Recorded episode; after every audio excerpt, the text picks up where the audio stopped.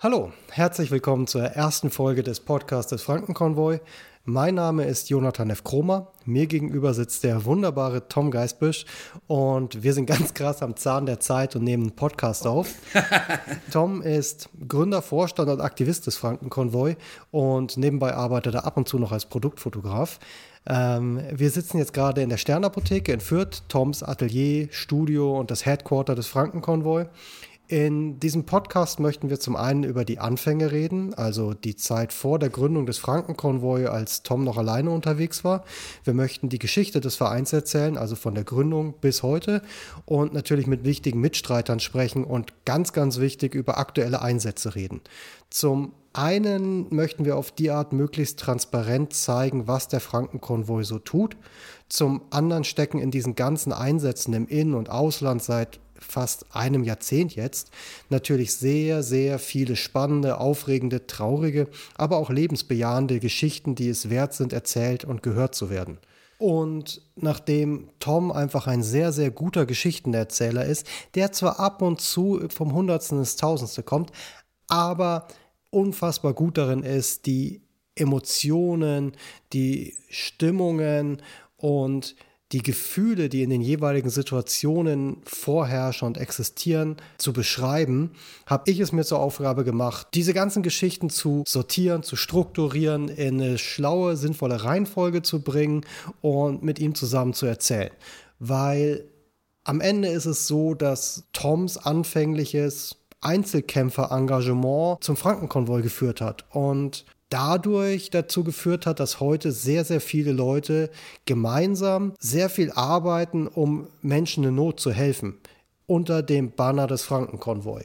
Das ist jetzt seit so einer langen Zeit so eine gute Arbeit, dass ich es persönlich schade fände, wenn dieser emotionale Aspekt der Arbeit des Frankenkonvoi nicht irgendwie festgehalten wird und ich sehe das auch so ein bisschen als Toms Vermächtnis und auch als Inspiration für andere, die helfen wollen. Deswegen, wenn ihr helfen wollt, wenn ihr Ideen habt, wenn ihr euch einbringen wollt, wenn ihr spenden wollt, meldet euch gerne. Jetzt geht's los.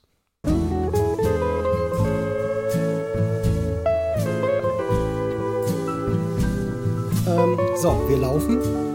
Wir haben ehrlicherweise schon mal eine Testfolge aufgenommen, wo wir mal ein bisschen rumprobiert haben, wie das ist, weil wir noch keiner von uns jemals einen Podcast aufgenommen hat. Wir haben jetzt hier ein bisschen die Software mal gecheckt und rumprobiert. Das läuft anscheinend. Beim ersten Mal, also wir haben ja einfach drauf losgequatscht und Tom, du hast mir total viel über Hawaii erzählt. Viele Sachen, die ich tatsächlich auch noch gar nicht wusste. Und ich fand es super spannend. Vielleicht steigen wir da mal ein. Wann warst du das erste Mal auf Hawaii?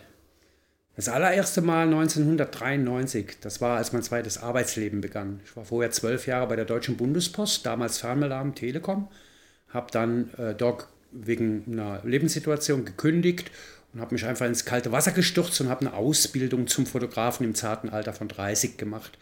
Und äh, genau in dem Jahr, wo ich anfing, in diesem Fotostudio in meiner Heimatstadt, ein riesengroßes Werbefotostudio zu arbeiten. Warte ganz, wo kommst du her? Aus Mayen in der Eifel. Also kommst nicht aus Fürth, aus Franken? Nee, nee, nee, ich bin so ein Halbrheinländer. Wir sagen immer Rheinländer bei uns, wir sind aber aus der Eifel. Ne? Wir haben den rheinischen Slang, den, wir ja auch, den man ja auch bei mir hört.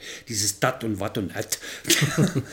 ja, und äh, da stand gerade, äh, ich habe also äh, zum 31.12.1992 bei der Post gekündigt, war dann frei und war dann äh, bis zum Beginn der Ausbildung im August de facto arbeitslos und habe eine Umschulung beantragt, war also freigestellt. Aber da ich sehr, sehr interessiert war, habe ich da meine erste Leidenschaft entdeckt, war ich jeden Tag in dem Fotostudio und habe da kostenlos gearbeitet.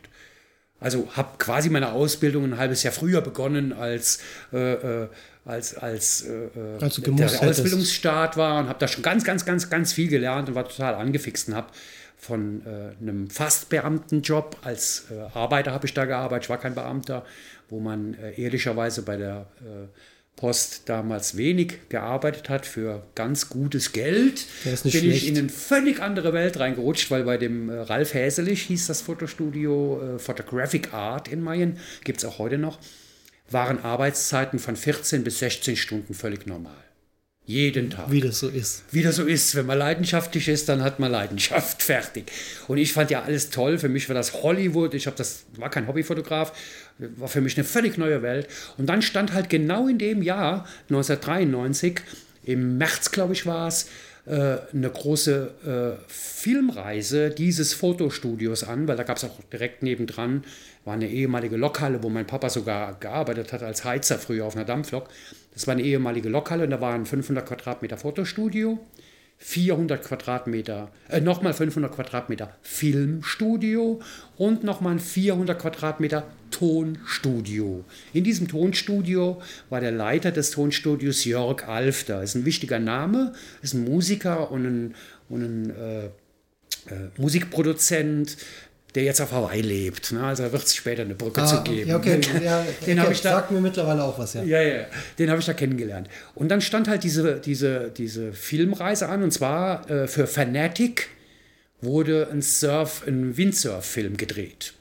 Und äh, da ich ja nun mal Zeit hatte, weil ich ja offiziell arbeitslos war und gar nicht fest beschäftigt war, war ich natürlich derjenige, der als Assistent sofort in Frage kam. Ich habe dann beim Arbeitsamt, das muss man ja da einreichen, auch Urlaub beantragt für diese Reise und bin dann drei Wochen mit der ganzen Gang, zwei Filmemacher, der Andi Bierschenk und der macht den Arbeit aus Köln, äh, und der Fotograf Ralf Häselich, also drei Leute, die produziert haben und ich war der einzige Assistent und wir waren auf Maui und haben in Maui auch sensationell, ich kannte die Leute zwar alle nicht, aber die Namen haben mir was gesagt. Wir haben mit Robbie Nash zu Abend gegessen, wir haben mit Björn Dunkerbeck äh, in seinem Haus gesessen, weil die Weltcup-Fahrer, die, die, äh, das Team von, von Fanatic, das waren acht Weltcup-Surfer, Franzosen, Norweger, also ganz viele namhafte Leute, die aber für mich alle unbekannt waren. Ich war ja kein Surfer, haben wir halt eben diese, diesen Film gedreht, äh, den ich auch heute noch auf Videokassette habe.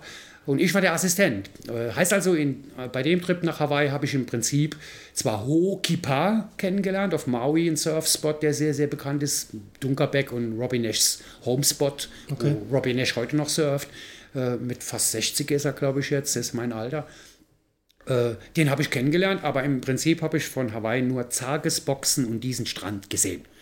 Und habe auch ein paar spooky Erlebnisse gehabt, weil wir hatten damals einen großen Betacam-Rekorder dabei. Damals war ja noch die Technik ganz anders. Ja, ich kenne die noch selber aus meiner Ausbildung. Genau. Riesig und teuer. schwere, schwere Apparate mit Aufzeichnungsgeräten.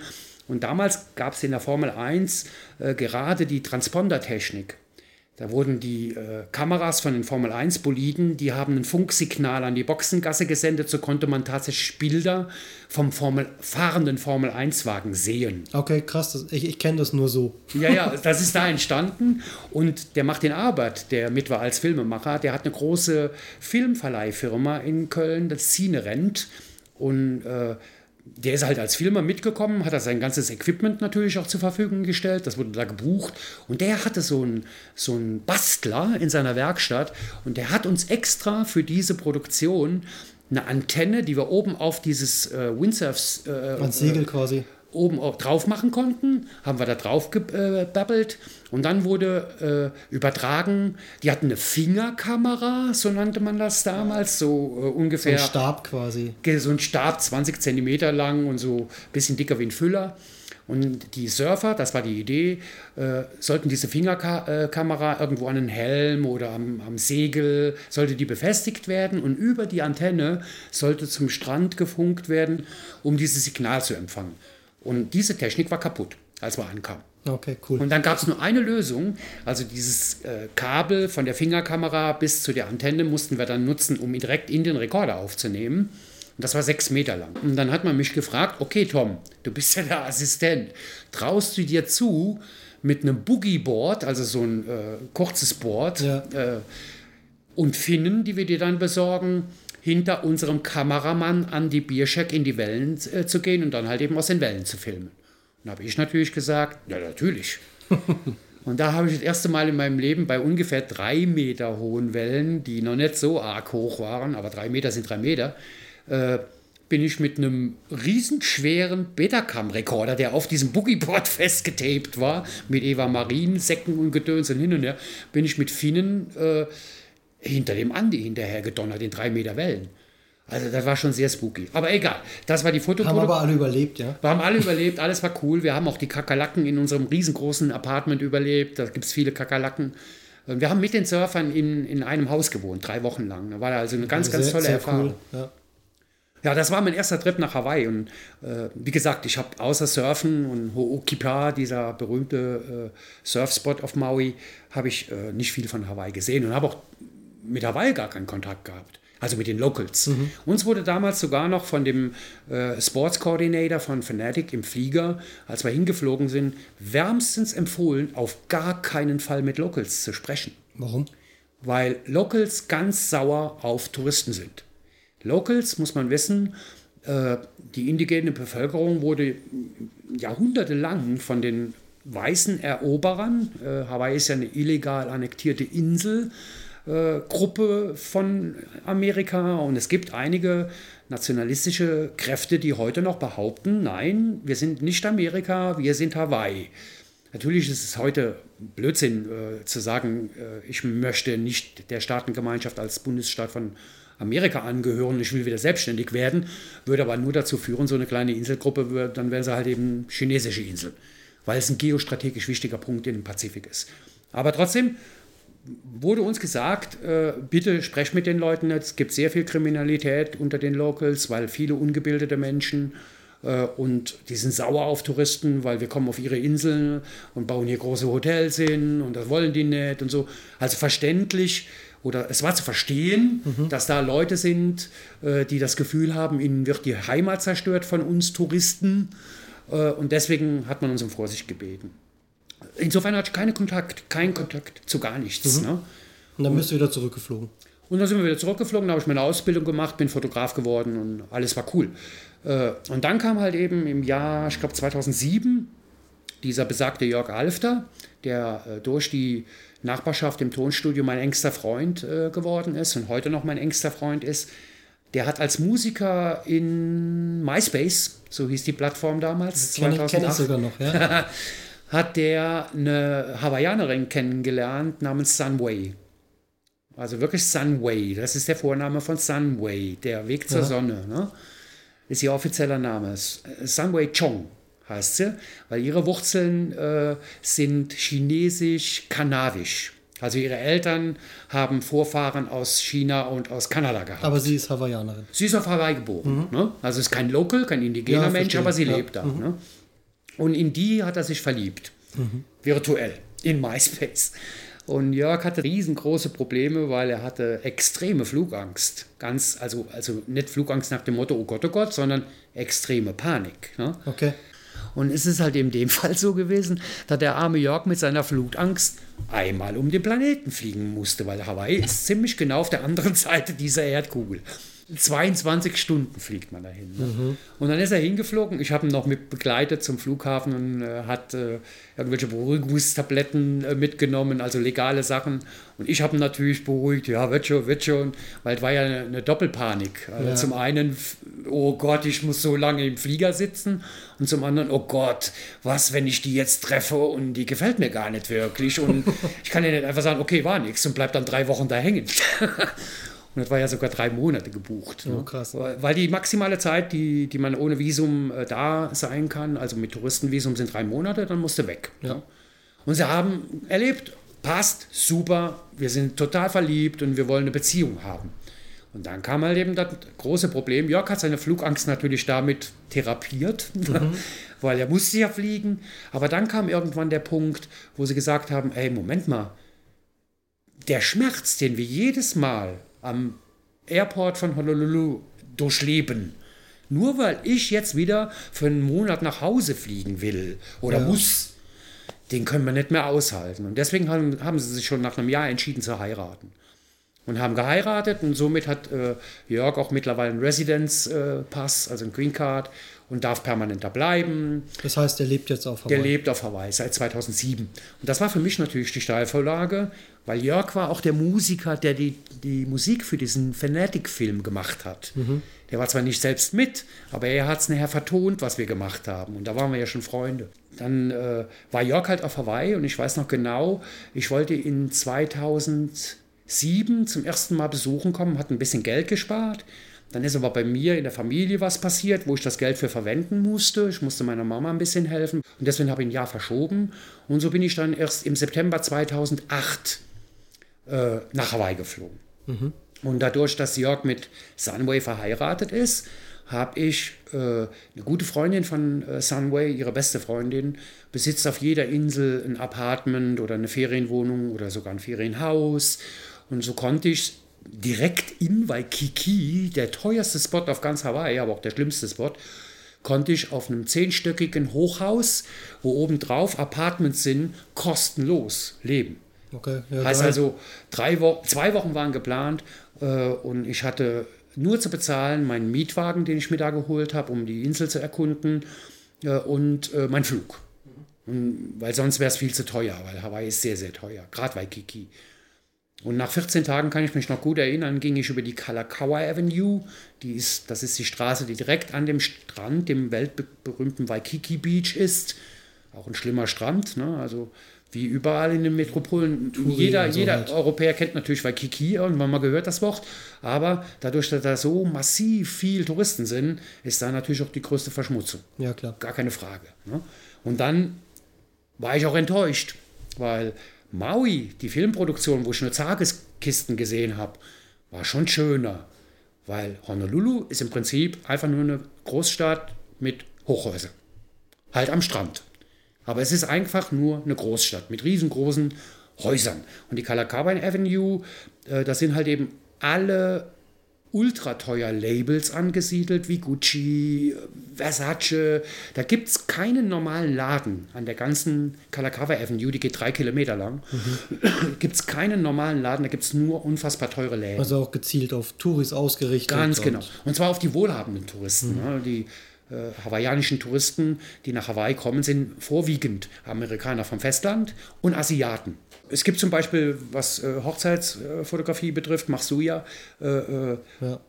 ein riesen Hochzeitsbusiness auf Hawaii, weil ganz viele wohlhabende Menschen äh, fliegen mit ihrer kompletten Familie, mit tausend Leuten oder weiß der Geier wie viel, äh, fliegen die nach Hawaii und feiern da ihre Hochzeit. Ja, und äh, in teuren Hotels, wo Übernachtungen bis zu 1000 Euro die Nacht kosten oder weiß der Geier was, wird dann die ganze Familie untergebracht. Da wird in dem Hotel gegessen und da gibt es eine richtige Industrie. Jedes Hotel hat das Komplettpaket. Also bei jedem Hotel gibt es einen Fotografen, der dazugehört oder mehrere Fotografen die äh, ganzen Ausstatter für Deko, Kleidung und, und, und. Also das komplette Paket, was man bei einer wohlhabenden Hochzeit braucht, wird da bedient. Das heißt, ich kann da hinfliegen und heiraten. Wenn du Geld weil, hast, weil ja. alles da ist. Wenn du Geld hast, ja. Ne? Wenn mhm. du jetzt mal eine kleine Party mit, sagen wir mal, deinen zehn besten Freunden, sodass du nicht mehr als 10, 15 Leute bist oder sowas, könntest du für schmale 100.000 vielleicht hinkriegen. Schnäppchen. Also ist jetzt vielleicht ein bisschen übertrieben. Ja, nee, ich verstehe schon. Okay. Aber es ist, ist eine riesige Industrie einfach drumherum. Und so war ich nach 14 Tagen äh, Waikiki, äh, äh, zwar auf Hawaii und bin auch mit meinem Mietwagen rumgefahren und habe auch schöne Spots auf äh, Oahu, so heißt die Insel, wo Honolulu ist, äh, kennengelernt. Aber ich muss dann ganz ehrlich sagen, als ich nach 14 Tagen abends ritualmäßig äh, von meinem Apartment schnell runter, am Starbucks vorbei, mir einen Iced Coffee, kalter Kaffee mit Eiswürfeln äh, geholt habe und dann die Kalakaua Avenue lang gelaufen bin, habe ich irgendwann mal zu mir selbst gesagt, ach ja, weißt du, ist ja nicht besser wie Mallorca, nur teurer. Und vielleicht schöner. Mhm. Also es war für mich just another Touri-Spot. Mhm. Und dann auch noch ein verseuchter Touri-Spot mit dem ganzen wohlhabenden Gedöns und hin und her. Ja, okay. was, will, was, willst du denn da? Ist ja nicht meine Welt. Ne? Trotzdem, man muss sagen, also äh, auf Hawaii gibt es per Gesetz äh, die Regelung, kein Hotel, die sind ja alle am Meer, darf den äh, Strand als private äh, Area ausweisen. Oh, okay. Die Strände müssen immer frei zugänglich sein. Sehr gut, sehr wichtig. An jedem Strand, fast an jedem Strand, gibt es einen Beach Park, nennt sich das. Auch wichtig. Äh, das ist nichts anderes wie ein Gebäude aus Steinen mit Kaltwasserduschen und Toilettenanlagen. Mhm. Das ist alles. Also es wird ein bisschen Logistik zur Verfügung gestellt. Wichtige Info. In Waikiki, klar, die Touristen müssen auch mal Pipi machen und das ist ein schönes, schönes Ding, wie, das, wie wir das kennen, öffentliche Toiletten und Hilft so weiter. auf jeden Fall, ja. ja. Äh, an anderen Küstenabschnitten von den Inseln ist das anders. Aber komme ich später zu. Und dann, ja gut, nach 14 Tagen war ich also irgendwie der Meinung, ja gut, war ja ganz nett. Schön, dass ich meinen Freund äh, besuchen konnte und endlich seine Frau auch persönlich kennenlerne, war toll. Aber da muss man nicht nochmal hin. Mhm. Und dann ist aber zufälligerweise in diesem Apartmentgebäude, wo ich gelebt habe, Hawaii ist eine sehr LGBT-orientierte äh, Insel. Mhm. Das komplette zehnstöckige Gebäude ist von homosexuellen Menschen besetzt gewesen, weil unten drin war der berühmteste Club von ganz Hawaii für Homosexuelle. Okay. Also offen natürlich für alle Menschen, mhm. aber das war so ein Zentrum der LGBT-Community. Und da unten drunter war halt auf, was weiß ich, 500 Quadratmeter, das erste Stockwerk war ein kompletter Club und da oben drüber waren halt eben Apartments, teilweise von Privatanbietern, teilweise auch Hotelstruktur, zwei Stockwerke oder so. Und da haben die Leute alle gelebt. Das war so wie so ein Sammelzentrum. Und da oben drauf habe ich ja gelebt. Auf diesem Dach, so ein flaches Dach, waren halt ungefähr 20 Apartmentwohnungen. Eine davon gehörte der Jade, die Freundin von Sunway, und da habe ich halt drin gelebt. Mhm. Und zufälligerweise lebte neben mir, heute weiß ich, wer es ist, äh, fünf Türen weiter Heidi Elisabeth Hansen aus Norwegen. Okay. Wie ich jetzt weiß, eine Geologin, die auf Hawaii äh, ihren Doktortitel äh, machen wollte auf der, in der University von Manoa. Da hat die ihr Studium gemacht oder besser gesagt äh, ihre Doktorarbeit gemacht und hat da Studenten äh, äh, ausgebildet und so weiter und so weiter. Und die lebte halt ein paar Türen neben mir, ohne dass ich es wusste. Und Zufall ist das, was dir zufällt. An einem meiner vorletzten Tage, glaube ich, weil diese Apartments waren nicht voneinander separiert auf der Terrasse. Vor jedem Apartment standen vorne Liegestühle, aber da gab es nicht einen Zaun. Okay. Nach dem Motto, der Liegestuhl gehört zu dem. Ja? Mhm. Und so hat Heidi, die wohnte so ein bisschen um die Ecke, da wo der Aufzug war, wo keine Sonne war, die hat sich morgens, ich bin Frühaufsteher und sie ist scheinbar auch Frühaufsteher gewesen, morgens hat die sich bei mir vor der Tür von meinem Apartment auf einen Liegestuhl gelegt und hat halt studiert. Und ich kam morgens aus meinem Apartment raus und sehe Heidi Elisabeth Hansen und sie sieht mich und ich war damals noch ein bisschen schlechter mit meinem Englisch, aber da war es ganz, ganz verheerend und habe nur stammeln können, you are my new neighbor. Du warst schockverliebt. Ich war schockverliebt, sofort. Also, I got a crush on her. Man Aha. sagt ja verknallt, ja. nicht verliebt. Ne? Ja, verstehe. War sofort passiert. Und wie ich heute weiß, bei ihr auch. Ne? Ah. Ne? Wir haben uns angeschaut und so, bam. Ne? Und ich bin dann nur noch kleiner Thomas Geisbüch von 15 Jahren gewesen und konnte nicht mehr reden und total nervös und habe einfach nur gedacht, ja, okay, okay und, und bin dann gegangen. Also ich habe kein Gespräch angefangen, ich bin noch nie ein Baggertyp gewesen, mhm. bin einfach geflohen oder sowas. Und dann habe ich aber meinem Kumpel Jörg davon erzählt. Das, boah, stell dir mal vor, stell dir mal vor, Wahnsinn, weiß nicht, wer das ist, sie heißt Heidi oder so, keine Ahnung, aber stell dir mal vor, stell, also er hat ge sofort gemerkt, oh Gott, da ist was passiert mit dem Tom. Und da Jörg ja da schon mein Best Buddy war, hat er mich dann begleitet. Ich mhm. habe ihn bei seiner Flugangst begleitet und der hatte mich, was man mir ja gar nicht zutraut, bei meiner Schüchternheit begleitet. Und er sagt, ja komm, die musst du einladen. Mhm. Musst du einladen. Weil ich war jeden, jeden Abend, äh, Jörgs Frau ist Sängerin äh, und singt abends äh, äh in Hotels in Hawaii und verdient damit ihren Lebensunterhalt. Okay. Ne?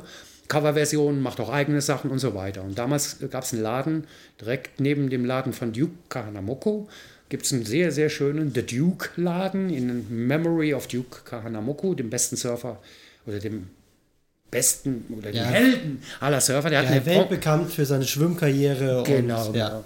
War im Olympiateam im, im Zweiten Weltkrieg von den Amerikanern und hat eine Goldmedaille gewonnen im, glaube ich, 100 Meter Schwimmen oder sowas.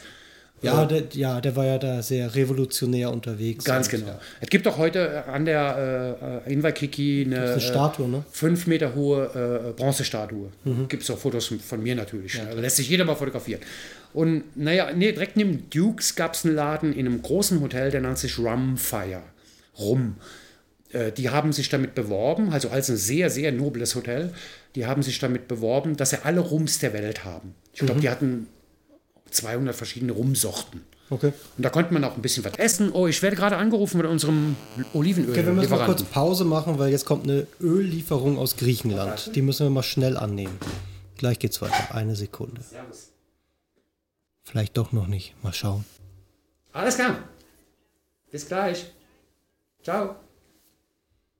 Doch noch nicht? Navi sagt 9 Minuten, aber sie fürchtet 15 Minuten. Also Okay, wir haben noch 15 Minuten, bis das Öl geliefert wird. Sehr Ja. gut. Ähm, genau, du warst im Rumladen. Und äh, im Rumfire. Äh, und und äh, da hat Jörg halt gemeint, lad die Heidi doch mal auf den Gig von Sunway ein. Dann gehen wir mal, gucken wir mal. Muss ja nicht sagen, du willst ja anbaggern. Oder? Sunway hat im Rumfire gesungen. Die hat da Okay, ihre Auftritte verstehe. jeden Mhm. Abend gehabt und so weiter. Ne? Und dann habe ich es auch tatsächlich mal gefragt, als ich sie das nächste Mal getroffen habe. Wie gesagt, war zwei, drei Tage vor meiner Abreise. Äh, ob sie nicht Lust hätte. Und dann hatte sie an dem Tag aber was vor und hat mir das auch in Englisch erklärt. Heute weiß ich, was sie mir erklärt hat. Äh, Und zwar war sie vorher mit einem Surfer zusammen, der auf Maui gelebt hat. Deswegen ist er nach Hawaii gegangen. Äh, Und der hat sich von ihr getrennt und sie war sehr, sehr traurig. Okay. Also sie war gerade in der Trennungsphase. Und sie hat mir damals erklärt, sie hätte mit ein paar Studenten von der Universität von Manoa sich verabredet im äh, Kapiolani Park, das ist ein Park, der da direkt in der Nähe ist, äh, weil die wollten mit ihr so ein Ritual machen äh, am Wasser, um ihren Schmerz ins Wasser zu bringen. Okay, Da ich der verstehe. Esoterik nicht so bewandert bin, habe ich in Englisch natürlich überhaupt nicht verstanden, was die will. Weil sie hat mir irgendwann erzählt, ja, Kopf, Wasser und ich dachte so, okay, spooky, aber cool. naja, gut. Und äh, also sie hat abgesagt. Ne? Und Okay. dann habe ich abends äh, beim Rumfire, da haben wir uns immer getroffen, sein wir Jörg und ich, äh, gesagt, ja, schade, die hat irgendwie keine Zeit gehabt, die hat irgendwann erzählt von, ich weiß nicht, keine Ahnung, ich habe nichts verstanden. Und da habe ich ihm bruchstückartig wiedergegeben, was die da erzählt hat, was ich damals mit meinem schlechten Englisch wirklich nicht verstanden habe. Ja. Ne, und dann hat er gesagt, du bist so ein Vollidiot. Die hat zu dir gesagt, hey, komm doch mit zu mir, weil da habe ich dat und dat und wir machen dat und dat. Und er hat mir dann auch direkt erklärt, was die da vorhaben mit Trennung und so. Hey, die wollte mit dir, die hat mit dir ein Date verabreden wollen, der hat noch keine Zeit gehabt, mit den Rumfire zu gehen. Also los, mach weiter, mach weiter. Weil ich bin ja dann so der Typ, der sagt, nö, die hat kein Interesse. Okay, da habe ich sie tatsächlich wieder getroffen und habe zu ihr gesagt, hier, pass mal auf, äh, ich fliege dann und dann nach Hause. Ich sollte samstags nach Hause fliegen. Und die Sunway hat gesagt, sie machen eine Party für mich im Rumfire. Und wenn du Bock hast, komm doch da vorbei. Und habe ihr erklärt, Rumfire ist da und da und so. Und tatsächlich ist Heidi gekommen. An meinem letzten Abend auf Hawaii. War wunder, wunderschön. Und wir haben uns gut unterhalten. Und auch Jörg hat sich hat gut übersetzen können, weil Okay. Heidi perfekt Englisch, er perfekt Englisch. Ne? Und Hilfreich. alles war cool. Äh, Wahrscheinlich hat man mir angesehen, dass ich irgendwie in einem anderen Film bin, weil ich habe wahrscheinlich rot geglüht vor lauter Verliebtheit oder so. Und nur Grinsen im Gesicht gehabt, als wenn ich, keine Ahnung, irgendwie zu viel Drogen genommen hätte. Aber es war ein schöner Abend. Und dann bin ich nachher nach Hause gegangen. Oder Heidi ist früher weggegangen, weil sie noch sich mit Kommilitonen treffen wollte oder Leuten von der Uni treffen äh, wollte. Und dann haben wir, äh, hat sie noch gefragt, ja, was macht ihr denn später noch? Und dann haben wir gesagt, wissen wir noch nicht. Und dann sind wir nach Sunways Gig, also ohne Heidi, sind wir in, den, äh, in diesen Club, den LGBT-Club, äh, der bei mir im, Im unterm Hotel in- Apartment ist, ne? Ja. sind wir da gewesen und haben da unseren Absackerfeier. äh, Dingsbums gemacht. Und wir waren auch alle ein bisschen angeschickert mit leckeren Cocktails und so weiter. Und da waren wir noch zwei Stunden. Also mit der ganzen kleinen Gang, die ich dann mittlerweile kannte. Michi Moore, Mike Tanaka, Sunway Jörg, ich. Wir waren so fünf, sechs Leute. Und, äh, Sue, auch eine Lesbierin, die auf Hawaii lebte, eine gute Freundin von denen. Wir sind dann halt eben da rein und haben da ein bisschen gefeiert. Okay. Viel später hat sich herausgestellt, Heidi war zur selben Zeit in diesem Laden und hat mich gesucht. Wir haben uns aber nicht gefunden. Seid ihr euch nicht begegnet im Laden? Wir sind uns nicht begegnet. Und ich war dann so ein bisschen traurig, dass ich sie nicht mehr gesehen habe, weil ich habe mich ja nicht getraut, mal ein bisschen offensiver zu werden. Und morgen fliege ich halt heim um 10 Uhr. Und na gut, dann ist es halt so. Ich kann mich ja gut mit Sachen abfinden. Und dann bin ich halt eben hochgegangen, mit dem Aufzug hochgefahren zu meinem Apartment, habe mir noch ein äh, Bier mit hochgenommen. Äh, die Amerikaner trinken hier Bier, was quasi keinen Alkohol hat, dieses Bud Light oder sowas. Also ich wollte nicht betrunkener werden. Ritualmäßig wollte ich nur halt eben auf meiner Terrasse sitzen, auf Waikiki Beach runterschauen und meinen letzten Abend für mich genießen. Mhm. Und da ich ja nicht viel schlafe, habe ich mich damit abgefunden, ja gut, dann bleibst du halt hier jetzt bis 3, 4 Uhr morgens sitzen. Um 10 kommt der Jörg dich abholen und bringt dich zum Flughafen und dann guckst du halt mal. Und ich wollte gerade wieder reingehen in mein Apartment, keine Ahnung, 2 Uhr und wollte noch was holen. Und dann sagte auf einmal, ich, als Verliebter sagt man sowas, ne? sagte so eine engelsgleiche Stimme hinter mir, ich gehe gerade in dieses Apartment rein, hey, here are you. Und das war Heidi. Die stand da in Schlafkleidung, also kurze Hose und Träger-T-Shirt mit so einem Saturn-Mäntelchen oben drüber. Also kitschiger kann, kann, kann, kann gehen. Und ich drehe mich nur um und denke so, ach du lieber Gott. und dann hat sie gefragt, what are you doing? Und dann habe ich gesagt, ja, ich bin gerade am Vorbereiten und fliege ja morgen heim und so. Und dann hat sie gesagt, nee, du kannst doch jetzt nicht ins Bett gehen. Du kannst doch jetzt nicht an deinem letzten Abend auf Hawaii, kannst du doch nicht ins Bett gehen. Du kannst doch 20 Stunden lang im Flieger schlafen. Komm, lass uns an den Strand gehen. Ja, dann bin ich halt eben mit Heidi äh, an den Strand gegangen, habe mir schnell noch ein paar andere Klamotten geholt, Rucksack gepackt. Ich habe schon gedacht, du bist im Saturnmantel im, im, am Strand dann spazieren gegangen. Irgendwann wird es ja mal kalt, ja. auch nachts oder so. Wir haben uns noch ein paar Bierchen eingepackt im Rucksack, schaut alles dabei. Und wir gehen runter bei Kiki Beach an den Spot, wo ich auch jeden Morgen meinen Kaffee getrunken habe haben die Decke ausgebreitet, sie hat ein Handtuch dabei gehabt, haben uns da hingesetzt und da sie Geologin ist, hat sie mir ein bisschen über die äh, Entstehung von Hawaii erklärt und Vulkanologie. Sie war im Bereich Vulkanologie auch am Forschen und so weiter, hat sie mir erklärt. Dann hat sie mir noch erklärt, total romantisch, äh, hat sie mir noch erklärt, dass man da den Gürtel des Orion sieht. Das mhm. Sternbild sind so drei Sterne, die ja. nebeneinander. Look, there is Orion's Belt. Also wer? Mit meinem schlechten Englisch. Hat sie mir alles erklärt. Und dann haben wir uns nachher auch hingelegt, nebeneinander. Und da ist ja bei jedem normalen Menschen so, haben nachher viele Freunde zu mir gesagt, mein, du bist so ein Vollidiot, warum hast du keinen Angriff gestartet? Ich würde auch sagen, das war der Moment. Das war der Moment, ne? Aber ich bin halt so schüchtern, ist echt wahr, ohne Scheiß, ne? Ich habe dann nur neben ihr gelegen. Und irgendwann habe ich mich getraut, meinen linken Arm auszubreiten und da hat sie sich draufgelegt. Das war der zweite Moment. Und dann ist er eingeschlafen. und ich habe nichts gemacht. Und damit Heidi nicht wach wird, weil sie war ja am Schlafen, mir wurde irgendwann mal tierisch kalt, ne, habe ich meinen Rucksack mit der rechten Hand runtergezogen, habe den mit dem Zipper schnell aufgemacht, weil da waren auch noch Handtücher drin, habe Heidi zugedeckt, habe mich zugedeckt. Nach zwei Stunden, ohne Scheiß, war mein Arm nicht nur eingeschlafen, sondern tot. Und dann muss ich mich bewegen, weil sonst wäre ich da wahrscheinlich, da hätte sich eine Amputation über mich ergehen lassen. Das ist halt wach geworden, das war dann morgens um fünf. Mhm. Und er sagt, okay, äh, sorry, ich bin eingeschlafen. Boah, die hat ja auch Alkohol getrunken. Mhm. Ja, äh, hm, cool. Äh, ja, wie? Du fliegst jetzt morgen heim. Du fliegst jetzt gleich heim. Ja, ja, scheiße, gell? Ich würde schon noch gerne hier bleiben, jetzt wo ich dich kennengelernt habe. Ja, aber dann buch doch um. Und da ich halt eben in dem Metier Online-Buchen echt schlecht bin, habe ich gesagt, nee, wie? Geht doch gar nicht. Kann man das denn machen? Da sagt sie, ja logisch, komm, gehen mal hoch. Hast du einen Rechner dabei? Hast du deine Buchung dabei? Ja, gehen wir mal hoch in dein Apartment. Und dann hat die mit mir probiert umzubuchen. Airlinedirect.de hieß dieses Portal. Und das hat nicht funktioniert. Okay.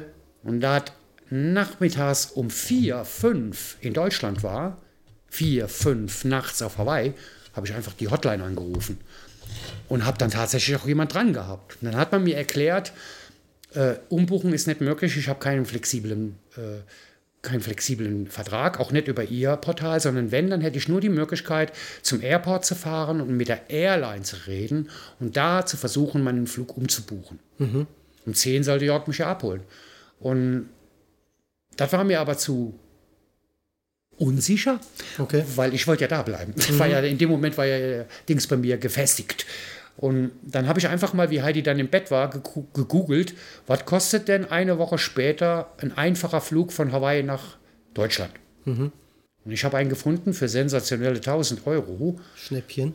Und habe dann mal in meinem virtuellen Kopf äh, gesucht, wie viele Rücklagen hat der arme Fotograf noch. Und Habe gedacht, nee, kannst du nicht machen, kannst du nicht machen, kannst du nicht machen. Ich hatte den Buchungsknopf auf dem Laptop. Mhm. Nee, kannst du nicht machen, kannst du nicht machen. Und ich belüge mich auch immer sehr gerne. Nee, kannst du nicht mecken. Huch, ausgerutscht, gebucht.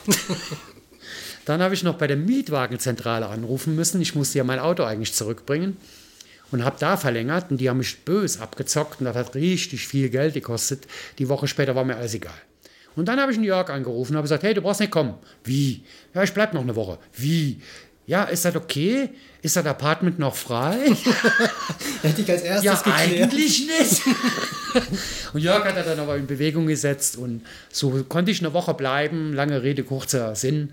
Äh, weil äh, mit Heidi hat nie funktioniert äh, eine Beziehung, äh, weil Heidi hatte zu Recht irgendwann mal gesagt, das ist ihre Bedenken gewesen, ey, ich hätte so gern mit dir was angefangen, weil ich habe mich echt total in dich verschossen, aber ich bin Wissenschaftlerin und du bist 15 Jahre älter als ich. Und ich bin ein Mensch, der gerne, gerne, gerne in einer festen Beziehung sein will, aber ich bin kein Mensch, der seinen Partner 15 Jahre früher gehen lassen muss. Das waren ihre Bedenken, die ich auch voll verstehe. Ja, ist gar nicht so dumm, ne? Voll verstehe. Ist ein bisschen zu objektiv oder zu rational für mich, ja, weil ich so gut. emotional ja. bin, aber ich habe es verstanden. Aber wir sind heute noch befreundet. Heidi hat mich auch mehrfach in Deutschland besucht. Äh, ich habe ihr sogar, weil sie eine hervorragende Fotografin ist, Hobbyfotografin, habe ich ihr geholfen, ein bisschen in Fotobusiness einzusteigen. Und so hat sie ihre Hobbyfotografie, die ist eine wahnsinnig tolle Landschaftsfotografin. Die hat so, die hat so ein Gefühl Gestaltungslehre mhm. hat die ja nie gelernt, golden, goldener Schnitt. Die hat immer alles auf JPEG mit Automatik fotografiert. Okay. Ich habe ihr die Technik ein bisschen näher gebracht, damit sie auch mal RAWs produziert ja, und yes. ordentliche Größen erzeugen kann. Aber Heidi braucht man nicht beizubringen, wie man fotografiert, die kann das. Mhm. Die hat Surf-Fotos gemacht, da bin ich als Fotograf neidisch drauf. Aber ist sie nicht heute in Portugal? Heute äh, ist sie viel in Portugal, weil die ist halt surfaffin, fotografenaffin und hat äh, in Nazaré sogar schon eine Ausstellung gehabt von einem Big Wave Contest. In Nazaré ist ja der, äh, werden ja die größten Wellen der Welt mittlerweile geritten oder so. Ja. Und die ist da sehr, sehr bekannt. Die arbeitet auch mittlerweile für Magazine. Okay. Für Surfmagazine, sogar für Geo hat sie eine Veröffentlichung gehabt. Äh, die ist da schon sehr, sehr gut im Business. Okay, und sie macht das aber alles weil sie es machen will, wie wir beide. Mhm. Die macht nicht einen Job, sondern die macht es, weil sie es machen will. Und deswegen ist sie gut. Ja, ja so, so ist es. Ähm, weil wir jetzt schon lange quatschen. Und wenn ich das jetzt richtig im Kopf habe, hat ja aber damit, dass du deinen Flug nach hinten verschoben hast, die relevanteste Woche auf Hawaii für dich begonnen. So sieht es aus. Die massiv dein Leben geprägt hat und die auch am Ende zur Entstehung des Frankenkonvoi geführt hat. Mit dazu geführt hat, ja. Das heißt, ähm, sorry für alle, die zuhören, es ging jetzt nur um Hawaii. Wir werden, ich würde sagen, wir machen jetzt hier Ende. In der nächsten Folge reden wir an der Stelle weiter und erzählen, was in dieser Woche passiert ist. Und ich verspreche, wir kommen auf jeden Fall zum Frankenkonvoi. Ja, ja. Äh, wir kriegen die Kurve. Aber eigentlich ist das der perfekte Einstieg ähm, für das gesamte Thema, finde ich, weil, weil es genau da, da alles ja begonnen hat und da also man könnte, Ursprung hat. Man könnte sagen, das hier war das Vorwort und jetzt geht's los. Genau, machen, ja genau. Das, ja. Genau, das, war, das war hier die Trailer-Folge, ja. das Vorwort und äh, das nächste Mal geht's los. Ähm, man versteht mich jetzt. Genau, ja, nee, das ist, ich finde es total wichtig, dass man gerade dich versteht und weiß, woher du kommst und was, was, was dem Ganzen zugrunde liegt. Ich würde sagen, für alle, die mehr wissen wollen, frankenkonvoi.de da gibt es alles, Social Media, Links etc. Ist auch ganz pünktlich jetzt, weil jetzt kommt unsere Öllieferung aus Griechenland, unser Olivenöl, das ihr dann bei Frankenkonvoi kaufen könnt. genau, und ja, bis zum nächsten Mal. Hat Spaß gemacht. Vielen Dank fürs Gespräch und tschüss. Aloha.